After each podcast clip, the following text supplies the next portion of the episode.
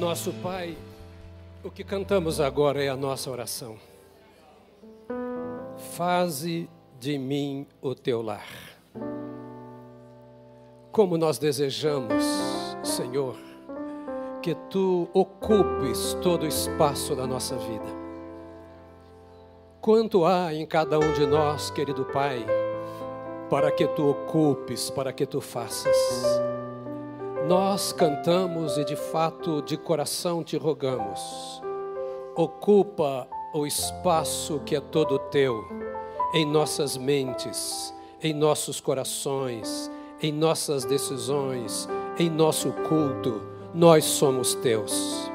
Queremos crescer em Ti e que Tu cresças em nós dia a dia. Te convidamos, ó Deus, Tu que nos deste Jesus Cristo, Teu Filho unigênito, e derramaste sobre nós o Teu Espírito Santo, para que sejamos a Tua morada. Senhor, ocupa o Teu lugar, santifica a nossa vida. Ó Deus, flui através de nós neste mundo em que vivemos te louvamos porque tu entraste aqui em nossa casa. Te louvamos porque tu ouviste o nosso gemido, o nosso vazio, o nosso clamor perdoaste o nosso pecado e varreste para fora tudo que nos sufocava, nos angustiava.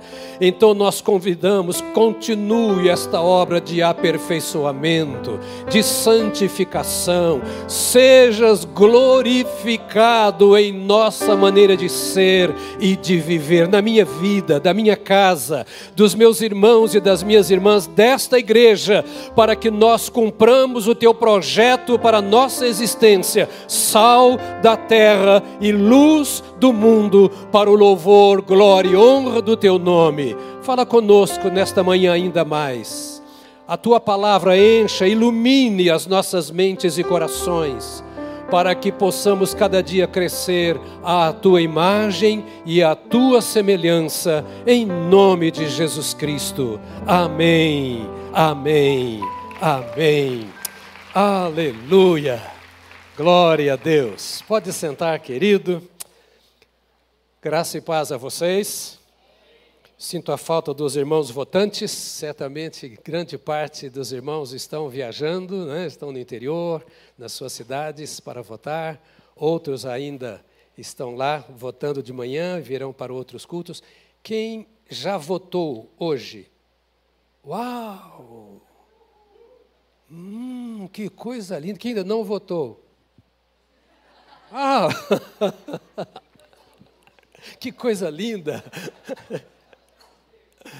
Que bom, que bom. Eu estou achando que tem gente que levanta mais cedo do que eu aí, né? Ah, que coisa boa. Meus amados, é, os que não votaram, votem. Ninguém deve deixar de votar. É um privilégio nosso. Você pode não concordar com o candidato A, com o candidato B, mas você deve concordar com uma verdade: somos livres para escolher privilégio que algumas nações não têm. Então, ainda que você não concorde, você tem duas opções. E você deve votar. Pelo simples direito de votar que nós não queremos perder. É uma questão de cidadania e de honra a esse privilégio que Deus nos dá de sermos um país livre para concordar e para discordar. Sugiro que não vote em branco, que não vote nulo. Pastor, em quem eu vou votar? Nós temos orado esse tempo todo, temos clamado ao Senhor. E eu tenho certeza que Deus tem nos ouvido e dirigirá o coração de cada um de vocês. Nós não temos partido, nós não temos candidato, nós não temos nenhum viés político.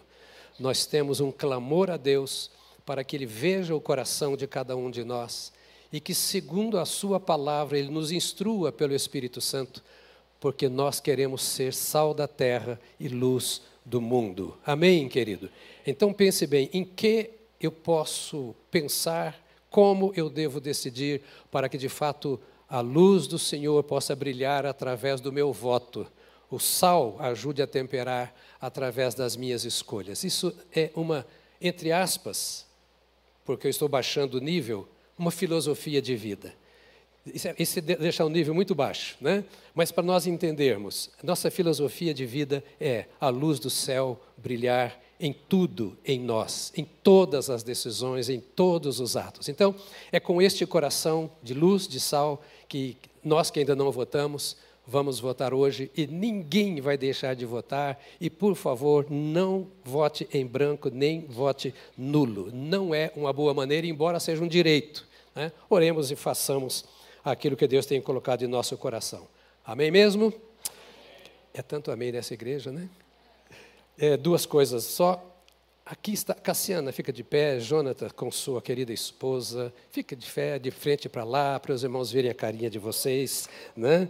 Cassiana e Jonatas são membros aqui da igreja há 362 anos. 360 só, né? pode sentar. São queridos nossos. É, Deus tem usado esse casal muito na área de família e agora nós estamos exportando as nossas ovelhas.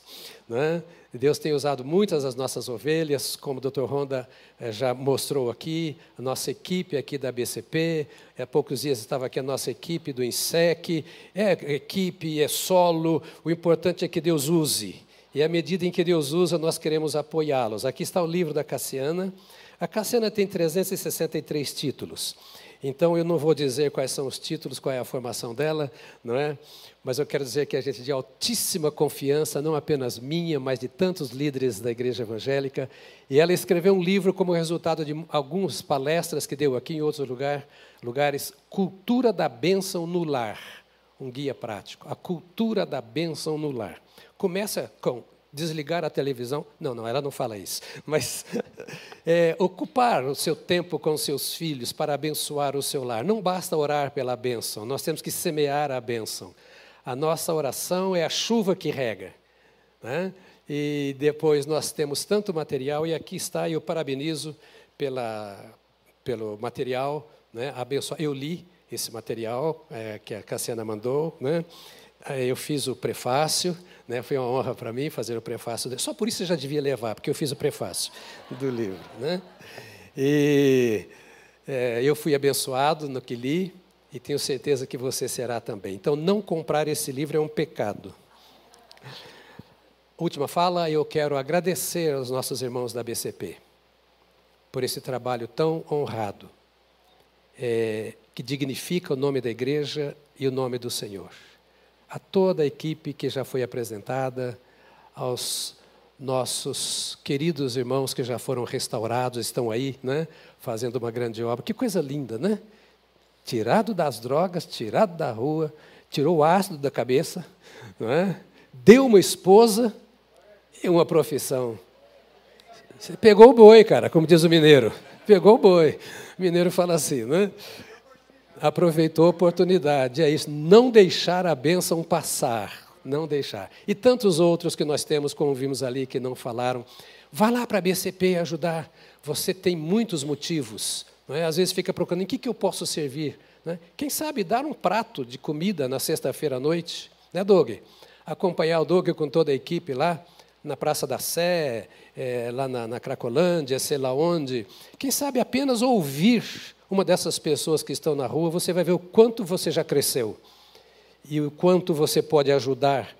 Só o que eles fizeram aqui hoje seria um sermão, irmãos. Isso aqui já daria para você pensar o que eu ainda não estou fazendo. Você não precisa conhecer teologia, não precisa saber ler, não precisa ter os hinos todos de cor na sua cabeça. É só ir com aqueles que estão ajudando os mais necessitados. Ser igreja para nós é isso.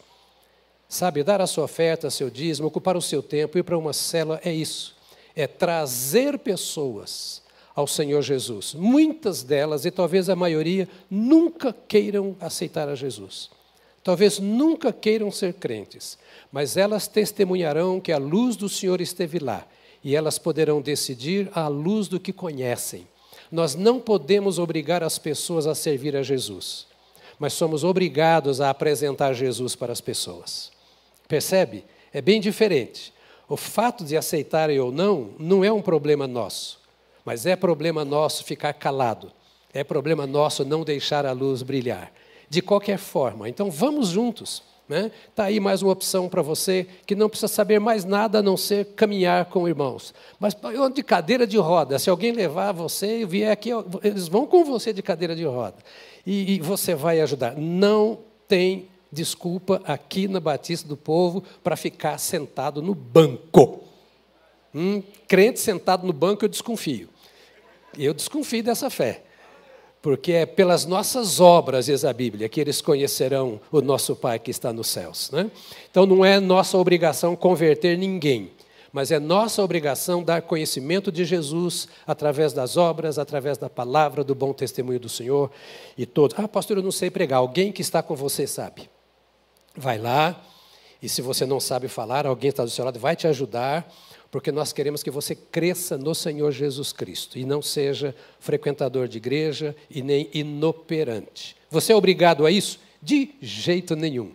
Mas é um convite meio na base da exortação. Você pode fazer. Amém, querido? É tanto amém aqui também, né?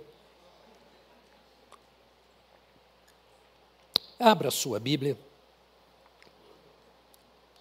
Gálatas capítulo 5. Temos um bom tempo nesta manhã e eu quero aproveitá-lo ao máximo. Eu queria pedir a você que, ao abrir a Bíblia em Gálatas no capítulo 5, você abre-se também o seu coração. O salmista diz: lâmpada para os meus pés, lâmpada para os meus pés é a tua palavra e luz para os meus caminhos. Ou seja, é a tua palavra que ilumina a minha caminhada. É a tua palavra que me ensina o caminho, que me mostra o caminho, a estrada, a calçada, a rua, a avenida por onde eu devo andar. O meu comportamento, os meus procedimentos, as minhas obras, as minhas falas e etc., são iluminados pela tua palavra. Quando eu penso, eu quero pensar, é isso que ele está dizendo. Lâmpada para os meus pés, luz para os meus caminhos. É quando eu penso, eu quero pensar segundo a tua palavra. Não é segundo a estrutura. E eu bato muito nisso, porque tem muita gente que é crente porque foi batizado numa igreja evangélica. Isso não significa ser crente. Ser crente é andar segundo a palavra de Deus. Percebe? Ser crente é ser iluminado pela Bíblia. Na minha vida profissional, no meu diálogo com as pessoas. Quando eu deito na minha cama, fecho os meus olhos para dormir e os pensamentos que me vêm. Tudo isso é iluminado por esta palavra. E esta palavra se confunde com uma pessoa. E essa pessoa diz que ele é a luz do mundo. Quem disse isso? Jesus. Eu sou a luz do mundo. Quem me segue não andará em trevas, mas terá a luz da vida. Aleluia. Então a questão é seguir a Jesus. A palavra chamada Bíblia Sagrada se confunde com uma pessoa, que é a pessoa que inspirou esta palavra, a pessoa de Jesus Cristo.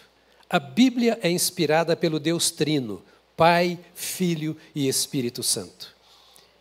E essa junção destas três pessoas numa só se expressa através de uma palavra, ou seja, Deus falou. E quando Deus falou, ele falou para o bem de toda a sua criação, sobretudo do homem que foi criado à sua imagem e semelhança. A Bíblia não é instrumento particular da igreja. A Bíblia é a palavra de Deus para todos os seres humanos. Para todos. Ela é lâmpada e luz para todo aquele que a conhece e a coloca em prática. O resto é com o Espírito Santo. Quando eu amo a palavra, o Espírito Santo que inspirou esta palavra vai trazê-la viva ou vai vivificá-la no meu coração a cada instante, para a hora de eu conversar com o meu cônjuge, educar o meu filho, é, examinar as leis do meu país, é, pensar sobre o meu comportamento ético, a hora que eu vejo a televisão, um filme no cinema, o meu professor na sala de aula. A Bíblia me instrui nessas coisas. Ela está acima de de todo o sistema social, político, econômico, religioso, eclesiástico. A Bíblia é a palavra de Deus, o resto é resto. Percebe? Aquilo em que a Bíblia não pode penetrar é perigoso. Aquilo que eu faço que a Bíblia não pode me instruir é muito perigoso. E agora eu termino dizendo o que você já sabe: o pastor não é a Bíblia. Tudo o que eu vou dizer aqui você deve analisar à luz da Bíblia. O que você ouve na célula, você deve analisar à luz da Bíblia. O que você ouve na sala de aula ou na televisão, onde quer, você deve analisar à luz da Bíblia. A Bíblia é a palavra de Deus e é lâmpada para os nossos pés e luz para os nossos caminhos. Amém?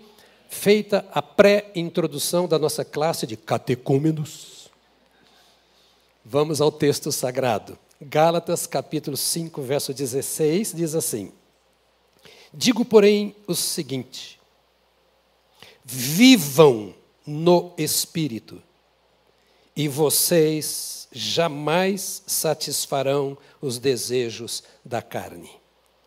Vou repetir.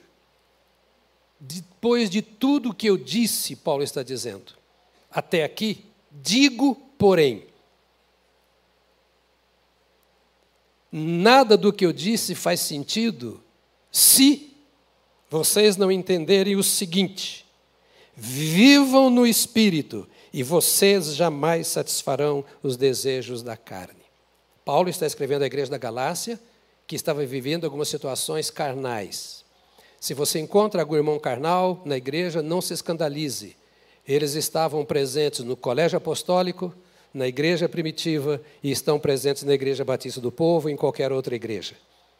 A minha questão não é o irmão carnal nem o irmão espiritual, a minha questão é a minha vida. Percebe? Você sempre vai encontrar aquele que pisa no seu calo. Você sempre vai encontrar aquele que dá mau testemunho. Se havia um Judas na presença de Jesus, andando com Jesus, um Judas, que é o extremo, durante todo o ministério de Jesus, por que não haverá um semi-Judas entre nós? Por que não haverá um carnal? Se havia um Pedro que era carnal até o osso e foi sendo transformado por Jesus dia a dia, por que não haverá um carnal entre nós?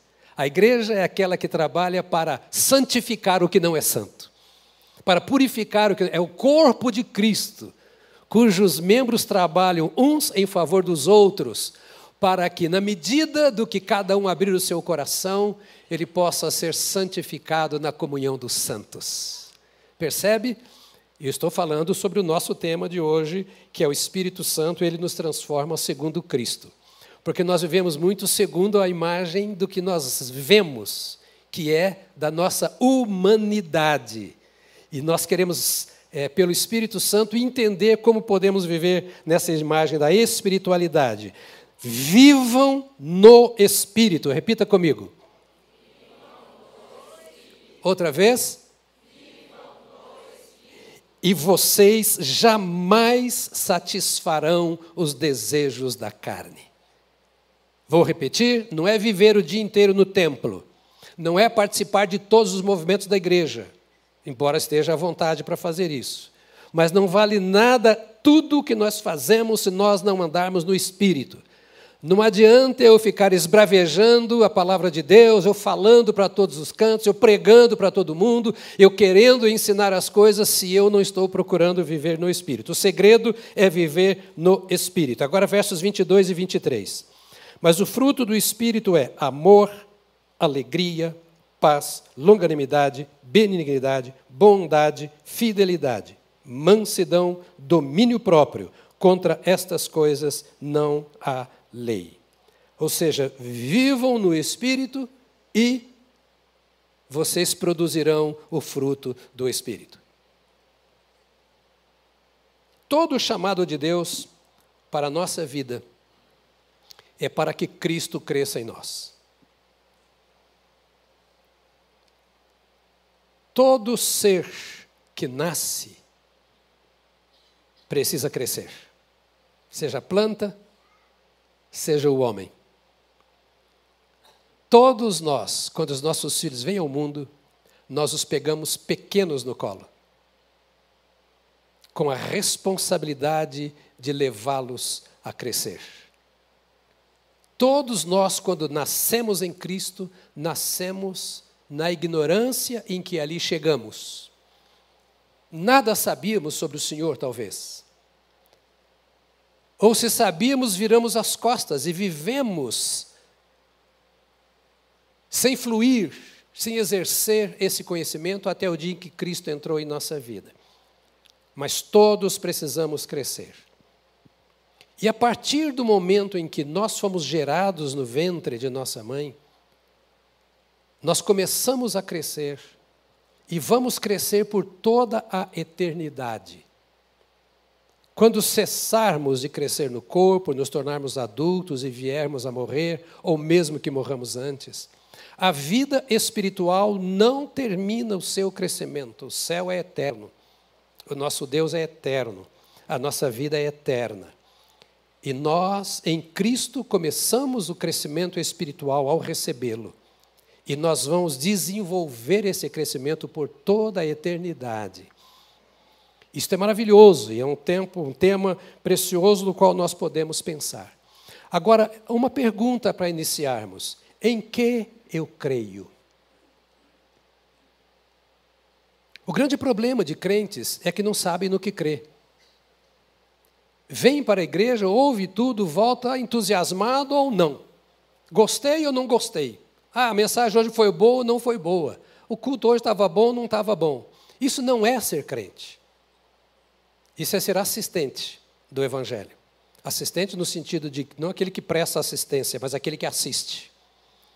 Ele, ele está apenas sentado, ah, hoje eu vou para o show.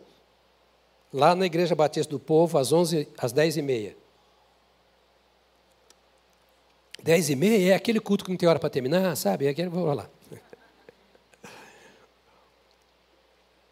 Isso, isso não é o crescimento. Nós precisamos vir à raiz. E a raiz do crescimento espiritual não está no que eu ouço, está no que eu creio não está no que eu frequento, está no que eu acredito. Não está naquilo que eu faço de obras, está naquilo que eu permito seja construído em minha vida. A vida em Cristo não é religiosidade. A vida em Cristo é desfrutar de tudo aquilo que Cristo tem para aqueles que são dele. É um compromisso de relacionamento. Então eu volto à pergunta: em que eu creio de fato? Nas cerimônias da igreja, nos ministérios da igreja, nas obras da igreja, ou em Cristo Jesus, o cabeça da igreja.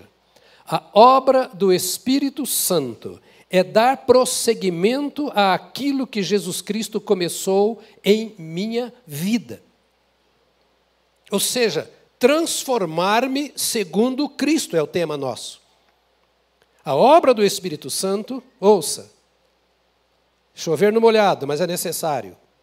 De vez em quando eu falo com vocês, quando, como eu e Solange falávamos com os meninos quando eram pequenos, né? Vou falar outra vez. Alguém já fez assim com seus filhos? Então vocês são todos meus filhos aqui, tem que me aguentar. Vou falar outra vez, para que ninguém esqueça. O nosso relacionamento com Cristo é um relacionamento para crescimento. O nosso tema aqui é, do ano é Assim cremos, assim vivemos. Eu vou viver de acordo com o que eu creio e não de acordo com o que eu acho. Para eu crer, é necessário que eu conheça. Então, qual é a obra do Espírito Santo para que eu conheça melhor o Senhor Jesus? para que eu não viva de campanhas e sermões, etc. Em primeiro lugar, simples demais, mas é para você ensinar aos seus filhos. Segundo Jesus Cristo, o Espírito Santo mostra, em primeiro lugar, a necessidade do homem. para que ele possa nos conduzir segundo Jesus, ele começa a nos ensinar a nossa necessidade. E qual é a maior necessidade do homem? De todas elas, receber a Jesus Cristo como seu Salvador e Senhor. Quantos já sabiam disso? Ah, pode dizer que você já sabia. Se está na igreja, já sabia. Não há maior necessidade do que essa, você entregar a sua vida a Jesus por causa dos seus pecados. E eu vou repetir assim: entregar a vida a Jesus por causa do seu pecado. Ou seja, há um pecado, o Espírito Santo mostra isso, que a teologia chama de pecado original, ou seja, aquele pecado com o qual você nasceu. O salmista disse isso. Eis que em pecado eu fui formado, e em iniquidade me concebeu a minha mãe. Ou seja, eu nasci e preciso ser transformado, porque a única coisa que separa o homem de Deus é o pecado. Há muita gente dentro da igreja que não se sente em comunhão com Deus. E a pergunta é: você já se arrependeu do seu pecado? Entendeu que é a obra do Espírito Santo? Me mostrar que eu nasci nesse pecado e que se eu não vier a Jesus por causa desse pecado, para ser perdoado em Jesus, não há como o Espírito Santo fazer obra em minha vida. Paulo escreve aos Romanos, capítulo 3, e usa algumas expressões assim: não há nenhum justo sequer. Depois ele diz: não há ninguém que faça o bem. E mais depois ele diz: porque todos pecaram e estão separados da glória ou da graça de Deus. A primeira obra do Espírito Santo é me convencer deste pecado chamado, e muito usado mais pela Igreja Católica e teologicamente correto, é o chamado pecado original. Enquanto eu não fizer este acerto com Deus, não tem salvação. Ninguém nasceu salvo.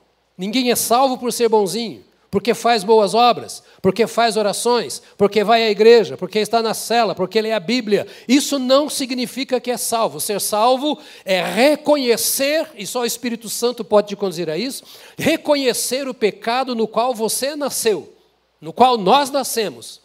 E esse pecado que nos levou à prática de tantos pecados precisa ser atacado na sua raiz, para que as suas consequências, os pecados que vêm como consequência dele, possam ser vencidos. Então, ataque o mal pela raiz. E o mal na raiz da vida humana é chamado pecado, o pecado original. E o Espírito Santo trabalha conosco, mostrando que toda a raça humana está separada de Deus por causa do pecado, de Adão até o último homem que vai nascer. A segunda coisa que o Espírito Santo mostra, estou falando para você, para que você diga para outros o que eu estou te dizendo. Porque o culto, nesse sentido, eu diria, há uma afirmação poderosa da Igreja Católica Romana que nós não entendemos. Não sou ecumênico, nem ecumenista. Mas não posso negar a teologia, que é verdadeira. A Igreja Católica chama o seu culto de missa. O que significa missa? Ela vem do latim. Missão. Significa que você vem ao culto para ser comissionado, para ser fortalecido na missão de pregar o Evangelho. Essa é a ideia da missa. Não estou dizendo que a missa seja isso, mas a ideia da missa é essa. O Espírito Santo permite que você venha para ir e fazer aquilo que você ouviu aqui, ao invés de fazer tanta coisa que você vê lá. Substituir as coisas do mundo pelas coisas do reino dos céus e influenciar o mundo com as questões do reino dos céus. Então, a primeira coisa que o Espírito Santo faz e que eu e você, como instrumento, precisamos fazer é levar pessoas a reconhecer o seu estado original. E elas entenderem que, se não tratarem desse assunto, seja sua mãe, seu filho, seu neto, não importa, vai para o inferno. Se não reconhecer. Não importa a religião, você pode estar aqui. Se não tratou com a raiz do pecado, não tem salvação. E é o Espírito Santo quem mostra isso através da palavra de Deus. A segunda coisa é que você então reconheça que por causa desse pecado não está salvo. Olha o papel do Espírito Santo. Não há salvação que já foi providenciada por Jesus no Calvário, que já está garantida para quem crê, que não recebe quem não quer. Não há salvação sem esta operação do Espírito Santo. Há religiosidade. Porque a religião é um mal. Porque a religião é perigosa. Porque a religião não tem Deus. O nome Batista não é nome de Deus. Batista do povo não é Deus. Evangélico não é Deus. Cristão não é Deus. Talvez alguém diga, estou roubado. E não é um sermão. De novo, é uma aula. Isso aqui é teologia pura. Para que você entenda qual é o seu papel no reino de Deus. E a preciosidade da obra que Deus fez em sua vida. Então, o Espírito Santo o seu papel para nos levar, segundo Cristo, que é o nosso tema, é levar cada pessoa a reconhecer que não é possível ser salvo sem Jesus. Ele veio para dar testemunho de Cristo. Testifiquei tanto a judeus como a gregos, ou seja, testifiquei a todo mundo. Tanto ao povo de Deus como aos que não são de Deus eu testifiquei, diz ele em Atos 20, 21, que eles precisam converter-se a Deus com arrependimento e fé em nosso Senhor Jesus Cristo. Vocês não disseram nenhum amém. Diga para o irmão, não estou gostando. Veja bem, testifiquei. E o exemplo de Paulo deve ser seguido por mim e por você no local de trabalho, na faculdade, etc. Dei testemunho, não é? Tanto a judeus como a gregos, que eles precisam converter-se a Deus com arrependimento e fé em nosso Senhor Jesus Cristo. Repito, Atos 20, 21. O testemunho que eu dou é o testemunho que o Espírito Santo dá. Ora, a influência do Espírito Santo segundo Cristo na nossa vida. Paulo aceitou a Jesus em caminho de Damasco, você conhece a história, e foi cheio do Espírito Santo. E cheio do Espírito Santo, ele pregava o Evangelho. E pregando o Evangelho, cheio do Espírito Santo, a mensagem é essa. Vocês precisam, diga comigo, precisa. Sabe o que é? Você tem necessidade, como você tem de água de pão, você tem necessidade, eles precisam converter-se a Deus. O seu marido precisa converter-se a Deus. A sua esposa precisa converter-se a Deus. Os seus filhos precisam converter-se a Deus. Não há solução, e o Espírito Santo diz isso, e é esta obra do Espírito Santo, segundo Cristo, para confirmar aquilo que Deus, através de Cristo, falou. Esta é a mensagem de Cristo. E esta é a mensagem da igreja, e esta é a sua mensagem, colocada pelo Espírito Santo na sua mente e no seu coração. Vocês precisam converter-se a Deus de que forma? Com arrependimento e fé em nosso Senhor Jesus Cristo. Converter a Deus significa arrepender-se. Eu estou em pecado. Eu estou vivendo em pecado. Eu estou atrelado ao pecado. O pecado domina a minha vida. A mentira, o engano, a falsidade, a prostituição, o adultério, a carnalidade, a ira, o ódio, o interesse pessoal e etc. dominam a minha vida. Mas por que dominam a minha vida? Porque eu não entreguei minha vida a Jesus. Porque quando Jesus entra em minha vida, ele o faz pelo Espírito Santo. E o Espírito Santo é quem me ajuda a vencer todas estas coisas. Porque Ele é o Espírito da verdade, eu não minto. Porque Ele é o Espírito Santo, eu permito que Ele santifique a minha vida. Porque Ele é o poder de Deus, Ele domina a minha fraqueza para que eu viva o poder de Deus. Olha o segredo do Espírito Santo.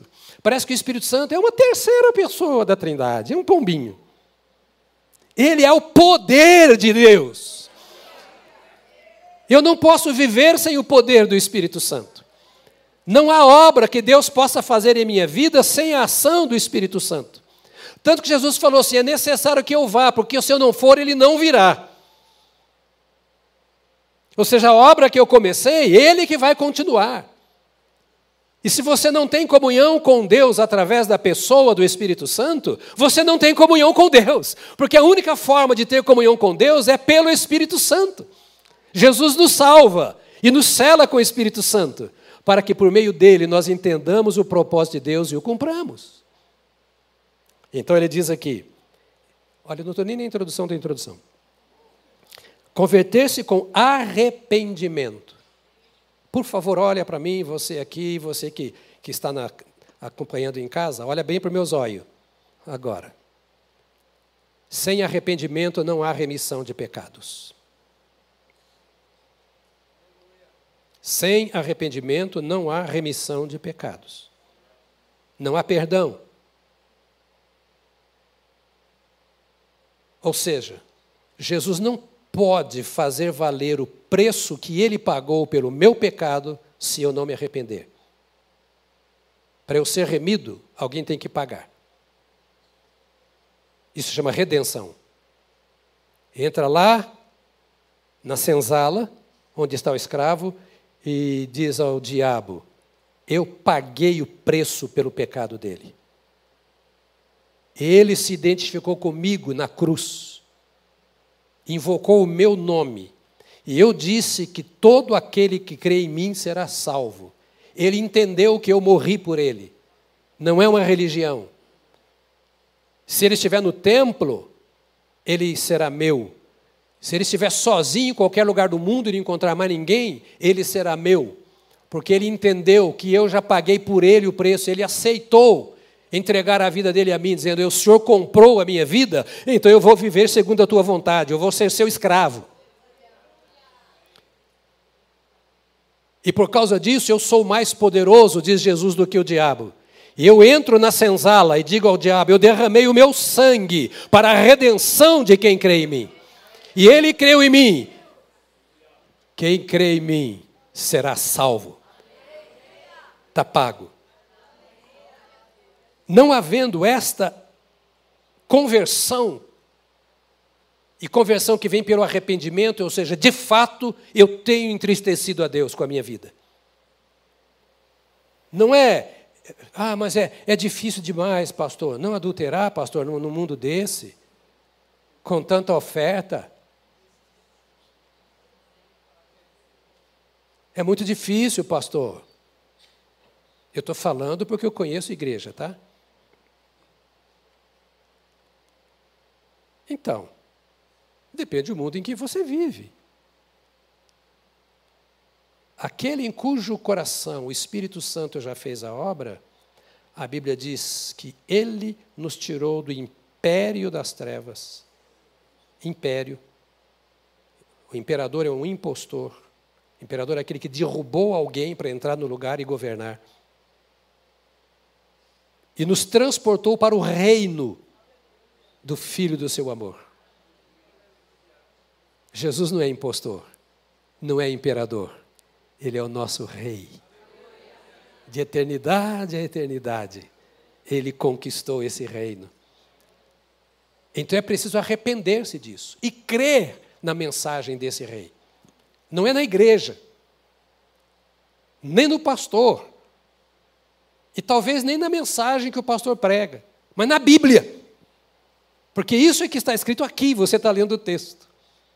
É obra do Espírito Santo dizendo: Eu quero que você entenda esta verdade. É a terceira coisa que o Espírito Santo faz. Cada um que crê, que se arrepende, render-se a Jesus como Salvador e dono da sua vida. Ou seja, no momento em que o Espírito Santo age no meu coração com esta obra redentora, a primeira coisa que ele faz é tirar de mim o direito que eu acho que eu tenho sobre a minha própria vida. Ele me mata. A Bíblia fala que nós devemos morrer com Cristo. O poder do Espírito Santo e o objetivo do Espírito Santo é acabar comigo. é me reduzir a nada para que Cristo seja visto em mim. Quanto mais eu sou, menos o Senhor Jesus é. Quanto mais eu tenho poder de controle sobre a minha vida, menos o Senhor tem. E pior, quanto mais a cultura da minha época domina o meu coração e a minha vida, mais distante eu estou do Senhor Jesus. Então eu vim hoje aqui de manhã para matar você. Como diziam as crianças no meu tempo pequeno, esteja morto. Você já aprendeu, né? Os pastores já aprenderam. Eu falava assim lá: esteja morto. Com aquele revolvinho de, de, de, madeira que não saía nada, que a gente fazia em casa, porque não tinha dinheiro para comprar. Paf! Coisa de elástico, esteja morto. E o cara tinha que parar onde estava. Diga para você, Deus quer me matar.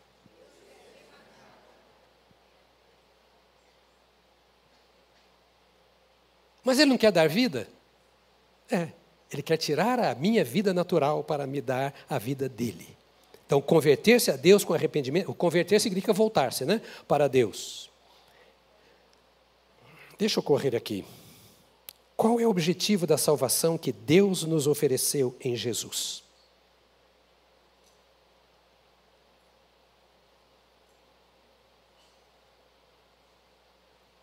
Para que Ele nos salva? Para nos levar para o céu? Não.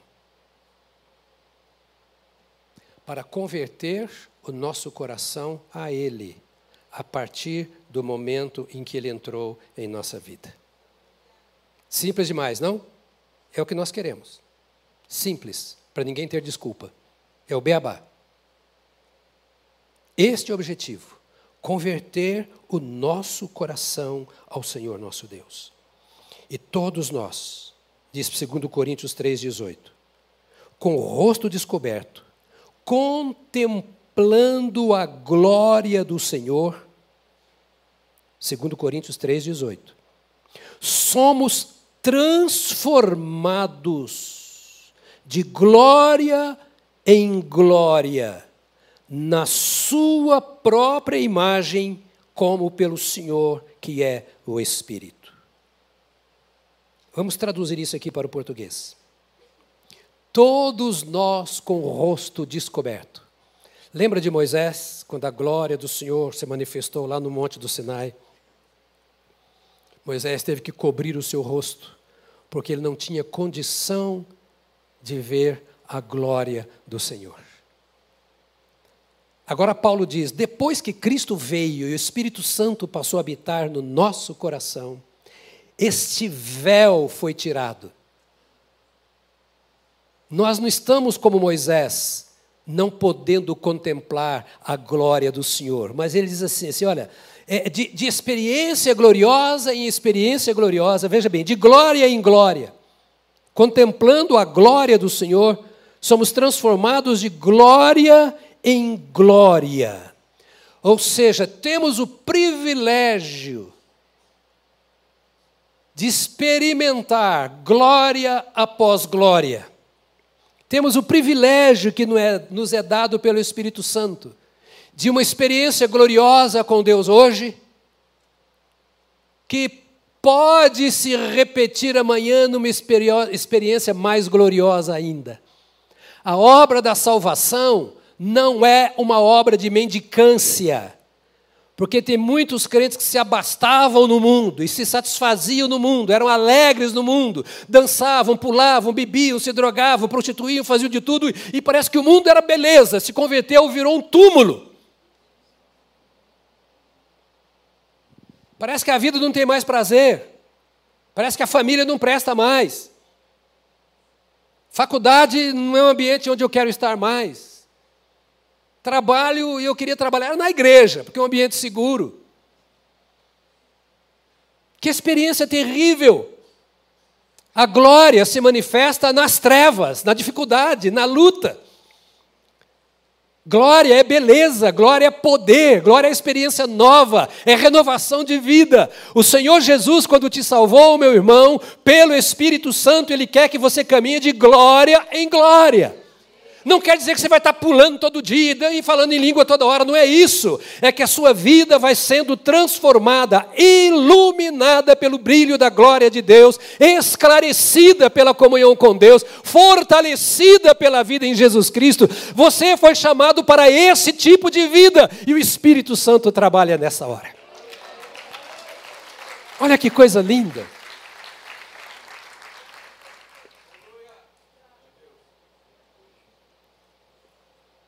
Diga para você mesmo: esse é um direito meu.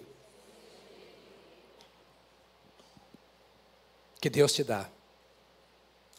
Oh, como eu queria estar num congresso com você aqui, ou num grupo pequeno discutindo essas coisas com tempo, olho no olho, zóio no zóio.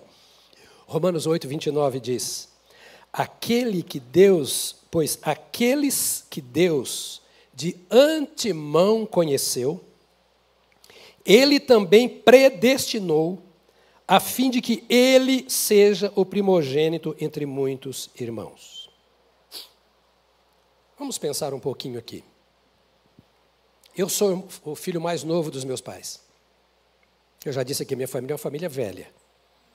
Eu sou mais novo, tenho 69 anos. O mais velho tem 85, 80, acho que 85. Nós somos quatro. Não me sinto mal por estar com 69 anos. Eu já podia estar com 70. Aqui o que ele está dizendo é o seguinte: Ele conheceu você de antemão. Olha, aqueles que Deus de antemão conheceu. Alguns vieram da igreja presbiteriana, aqui eu não quero discutir a questão da predestinação, mas eu creio na predestinação, no pré-conhecimento na presciência de Deus desde os tempos eternos. Ou significa, eu não creio que Deus te destinou, no sentido de que, assim, quando você foi visto no ventre de sua mãe, ele falou: Esse é meu. Ou depois o outro, aquele, ah, ficou grávida, aquele é meu. Não. Mas desde os tempos eternos, Deus sabia quem você seria.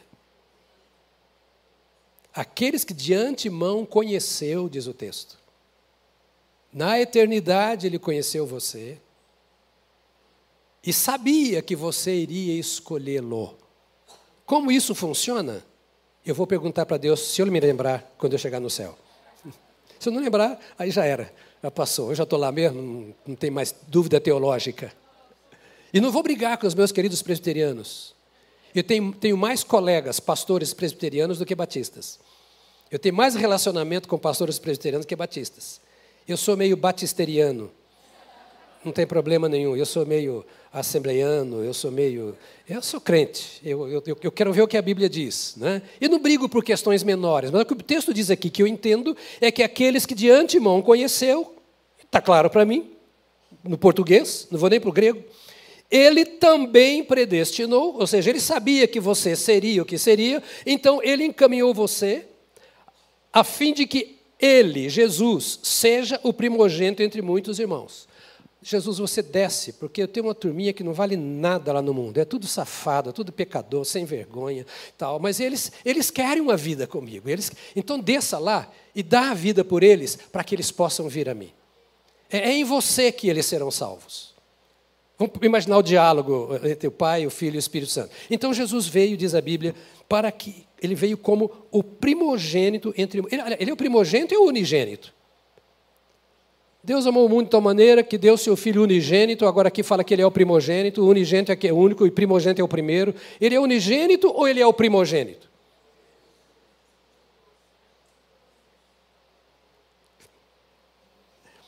No princípio era aquele que é a palavra, diz João 1, 1 e 2. E ele estava com Deus e era Deus. Ele estava com Deus no princípio. Ou seja, ele é primogênito no sentido de existência. Ele estava em Deus desde o princípio. Em Deus Pai, Filho e Espírito Santo, houve a criação. Este filho que ele mandou era pré-existente à criação. Por isto é chamado de primogênito, diz o texto sagrado. Colossenses 1, 15, 18 diz: Ele é a imagem do Deus invisível, o primogênito de toda a criação, pois nele e não só por ele, nele foram criadas todas as coisas nos céus e na terra, as visíveis e as invisíveis, sejam tronos ou soberanias, poderes ou autoridades, todas as coisas foram criadas por ele e para ele. Ele é antes de todas as coisas e nele tudo subsiste. Ele é a cabeça do corpo, que é a igreja, é o princípio e o primogênito dentre os mortos, para que em tudo tenha a supremacia. Nele nós somos conduzidos pelo Espírito Santo. Jesus, diz o texto aqui, ele é a cabeça do corpo, que é a igreja, é o princípio e o primogênito dentre os mortos, para que em tudo tenha a supremacia. É o primeiro, porque foi o primeiro a ressuscitar para abrir o caminho para a família de Deus, os seus irmãos, diz isso Romanos, chegar ao céu. Então, não só por ser o primeiro antes de toda a criação, mas ser o primeiro a morrer, ressuscitar, para dar a vida, a fim de que nós, ao morrermos, também possamos ressuscitar. Primeiro, no sentido de abrir a porta, ele já fez. Podemos entrar, a porta está aberta. Eu sou a porta, aquele que passar por mim entrará, sairá e achará pastagens, disse Jesus. Então ele é o primeiro que abriu esta porta para Deus. Ele também é o primeiro, é o primogênito, porque é a imagem dele que é impressa em todos os remidos. É obra do Espírito Santo. A Bíblia diz que nós parecemos com Cristo. Fomos transformados por ele e somos a imagem e semelhança dele. Cristo em vós, a esperança da glória. Fomos transformados à sua imagem e à sua semelhança, como da família de Deus. Em todos nós, segundo Coríntios 3:18, com o rosto descoberto, contemplando a glória do Senhor, somos transformados de glória em glória, somos transformados de glória em glória na Sua própria imagem. Está comigo ainda? Eu tenho mais 35 minutos só. Já já estamos encerrando. E eu sei que a palavra vai ficando mais densa, mas é preciso que você entenda esta verdade, porque ser crente é entender o que a Bíblia diz a seu respeito, para que na hora que o diabo chega te acusando, você fala: peraí, eu conheço o que Jesus falou. O objetivo, e você vai ouvir de novo isso em casa e vai ouvir os outros pastores, porque cada um está considerando uma faceta desse tema. Nós não sabemos o que o outro vai pregar a não ser o tema, o tema é o mesmo. O que cada um vai pregar é aquilo que Deus falou com ele. Mas você precisa ouvir, porque nós estamos querendo construir a sua vida para que você seja aquele crente que não tenha medo do diabo, que não tenha medo de provação, que não tenha medo de tentação e nem tenha medo, de forma alguma, de enfrentar qualquer tribulação, inclusive a morte. Prepare-se para morrer. Não sei se você sabia, seu dia vai chegar, se Deus quiser. E como é que você vai aparecer? Morrendo de medo da morte? Irmãos, é um caos o crente ter medo da morte. É um caos. Jesus nos salvou exatamente para nos tirar da morte e do medo da morte. Já pensou que quando você morrer, quem vai pregar para você não sou eu? Olha o privilégio que você tem. Você vai estar cara a cara com Jesus. Não é muito melhor você ir para o céu do que ficar me ouvindo aqui? Chegando lá, conferindo, Senhor, eu aprendi, mas olha que maravilha, eu aprendi isso lá, Senhor, e agora o Senhor está me fazendo viver essas coisas. Aqui nós estamos nos preparando para uma boa vida na terra, porque o céu já está garantido. Ah, pastor, eu sou pecador. Pois é, mas ele salvou, é pecador mesmo. O que estamos ensinando a você é que você pode ir vencendo o pecado que tenta te vencer. E é dessa forma que você vence o pecado, obedecendo a palavra de Deus. Vou pular aqui um punhado de coisas que eu tinha para dizer para você. Isso aqui dá um livro, meu Deus do céu. Mas ó, você fica aqui comigo 45 minutos. Eu gasto seis horas para preparar uma mensagem. Então é melhor que você fique quietinho no seu banco aí. Pra, pelo menos para valer a pena. Na hora que eu sentar lá, falar, ah, vai valer a pena. Deixa eu terminar falando para você sobre o papel do Espírito Santo nessa nossa transformação segundo Cristo. Qual é o papel do Espírito Santo? Primeiro, ele nos leva a conhecer, a discernir. É o Espírito Santo que nos leva a discernir, em primeiro lugar, a realidade do pecado, como eu disse antes aqui. Quando vier, João 16, 8, 16 e 9, quando ele vier, convencerá o mundo do pecado, da justiça e do juízo. Do pecado, porque os homens não creem em mim. Este é o maior pecado. E é o pecado que leva para o inferno. Não crer em Jesus como nosso Deus e Salvador. Então ele está dizendo aqui: olha, é, é, o Espírito Santo precisa convencer, e ele virá e convencerá, só ele convence. Por isso você prega com tranquilidade, dá testemunho com tranquilidade, mas você não faz convertidos. O seu papel é viver a vida em Cristo é dar testemunho do Evangelho com clareza, para que vejam a sua vida, glorifiquem o nosso Pai que está nos céus e decidam se querem esse tipo de vida ou não. Você não salva ninguém, mas você também não pode ser tropeço. Você tem que falar de Jesus no seu trabalho. Você ora a Deus pedindo trabalho. Deus te dá um trabalho. Entre colegas e você não fala de Jesus, por que ele teria que te dar trabalho? Uma profissão? Para servir a quem? A si mesmo? Sois sal da terra e luz do mundo, ou seja, o Senhor te coloca lá para servi-lo. Ou então ele tira. Aí você perde emprego e vai de novo aqui, traz folha, papel para oração, vai na terça-feira com a Bel para quebrar maldição, sei lá o que, que você vem fazer todos os dias aqui. E aí vem o emprego. E você continua com a boca calada.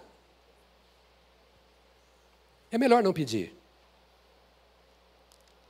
Então o Espírito Santo nos leva a conhecer a realidade do pecado, a necessidade da salvação. Testifiquei tanto a judeus como a gregos que eles precisam converter-se a Deus com arrependimento e fé em nosso Senhor Jesus. Tanto judeus como gregos, diz Paulo aqui em Atos 20, 21. Diga, precisam. Precisam. Mas fala como se tivesse acordado. Diga, precisam Obrigado, queridos. Precisam, precisam converter-se a Deus. Essa é obra do Espírito Santo. Você fazendo isso, você está seguindo aquilo que o Espírito Santo segue, levando-nos a servir a Jesus. Você precisa converter-se a Deus com arrependimento e fé. Não me envergonhe do Evangelho, porque o Evangelho é o poder de Deus para a salvação de todo aquele que crê. Não há salvação fora do poder do Evangelho, primeiro do judeu e também do grego. E terceiro, essa possibilidade de salvação. É papel do Espírito Santo regenerar o que crê. Ninguém se converte se o Espírito Santo não agir. Respondeu Jesus, João 3, 5, 5.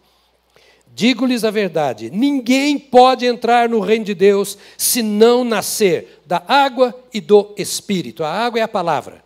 A palavra é que gera palavra e o Espírito Santo.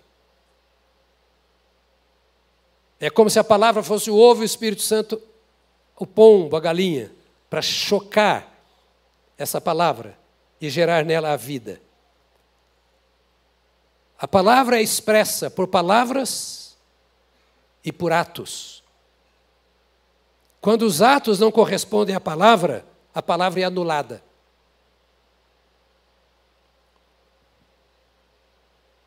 O que dá verdade à palavra é o ato. Por isso, quando o crente prega a palavra, as pessoas que estão ouvindo devem ver que o crente vive o que prega. Ou então a palavra não faz sentido. Pelo contrário, ela se torna um veneno contra o Evangelho. O crente carnal é inimigo da cruz de Cristo. O crente mundano é inimigo do Evangelho. O crente que não vive o Evangelho de Cristo é um perseguidor de Jesus Cristo. Ele faz mal ao reino de Deus. É o que a Bíblia está dizendo. Viver uma coisa, ou crer uma coisa e viver outra, é provocar a ira daqueles que não conhecem a Deus. Ser crente desse jeito? Não quero. Diga para o irmão seu lado: eu não volto mais aqui. Azar seu. O pastor, além de demorar muito, fica enfiando a faca em mim. Então é papel do Espírito Santo regenerar, transformar.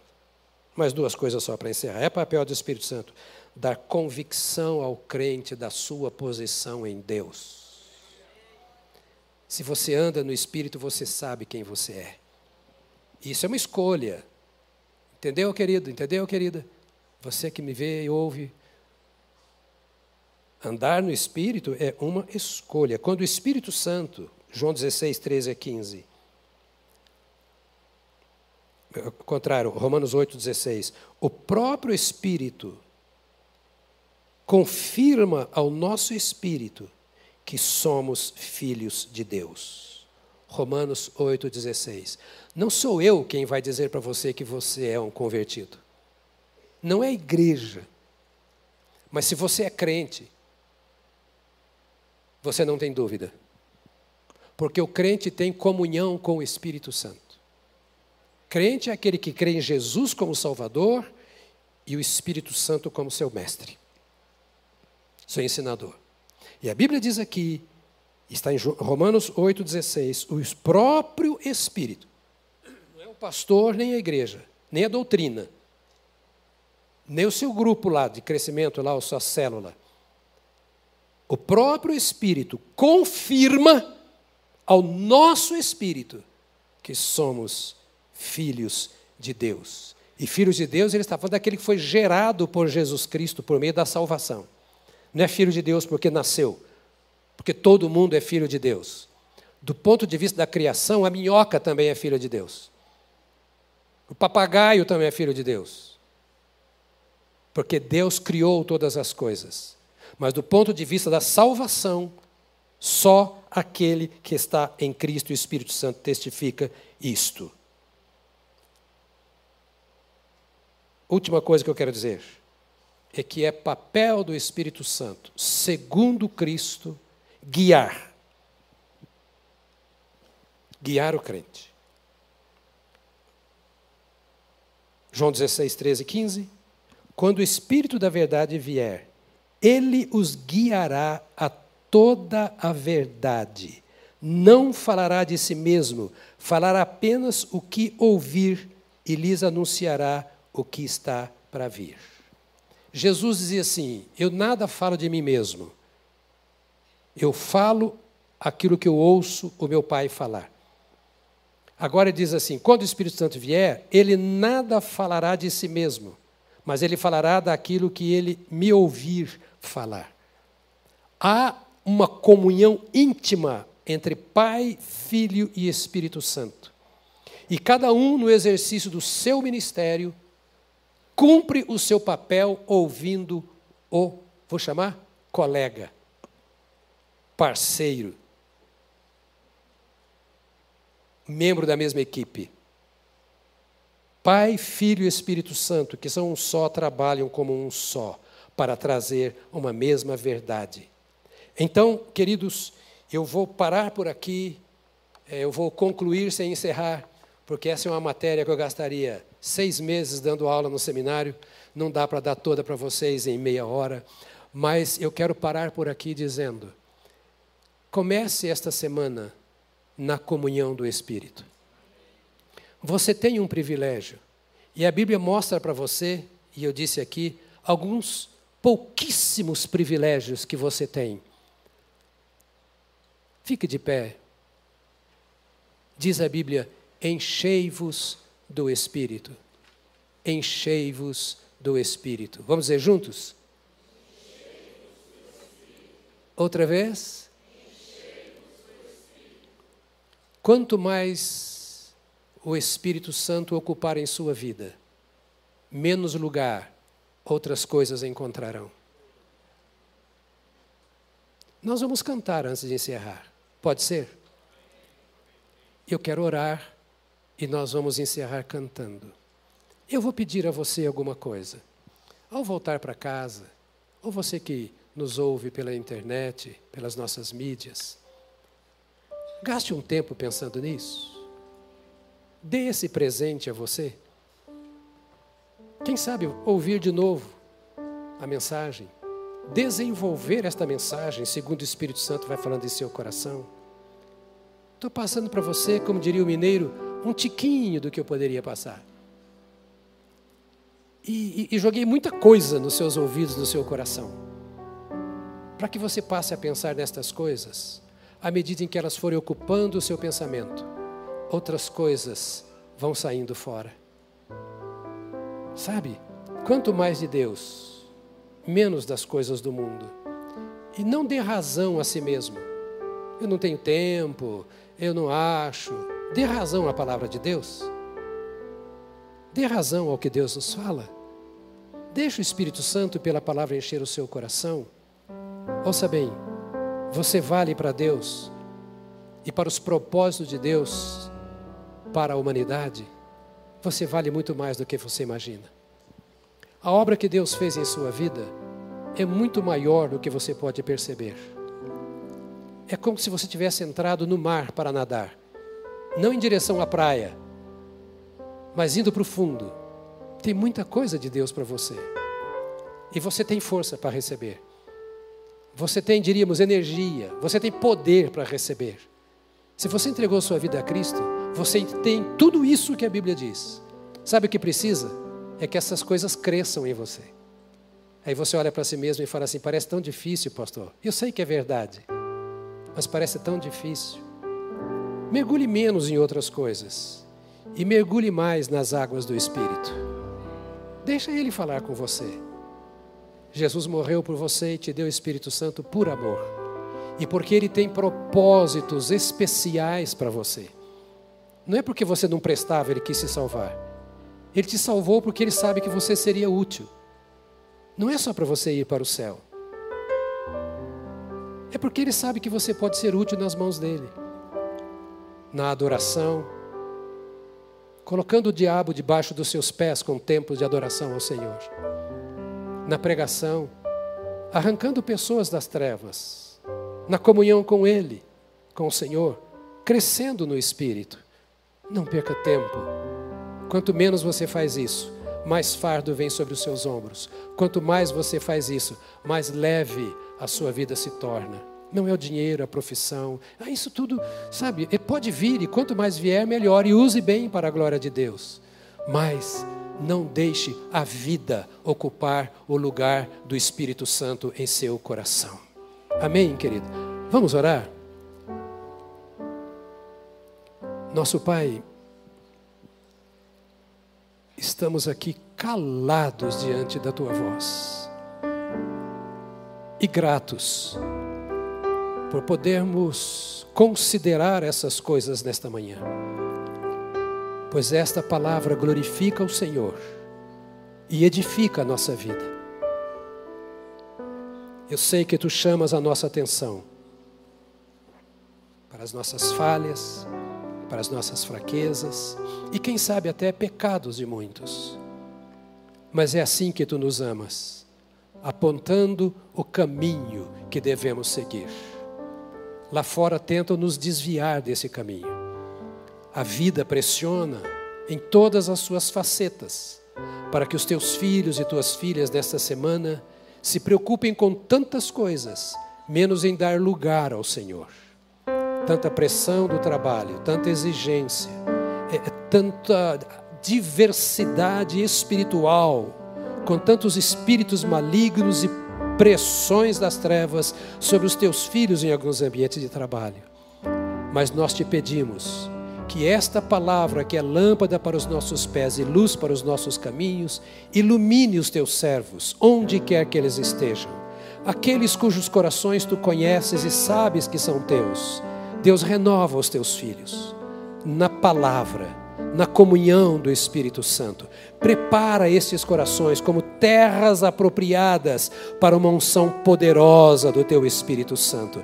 Vem sobre nós, sobre cada um dos teus servos, atraia-nos com a tua presença Atraia-nos pela tua palavra, atraia-nos pelos teus atos poderosos, livra os teus filhos do mal e enriqueça-os, enriqueça-os, enriqueça-os com a presença poderosa e a ação poderosa do teu Espírito Santo, segundo o Senhor Jesus Cristo nos ensina, em nome de Jesus. Amém, amém, amém.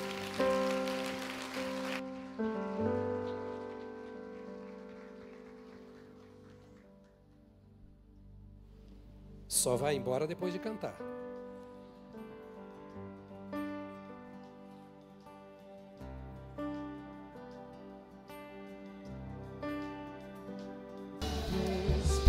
Aleluia. Que o grande amor de Deus, o nosso Pai, a comunhão, as consolações e a unção do Espírito de Deus sejam convosco, irmãos, não somente agora, mas para todo sempre. Amém. Amém. Amém.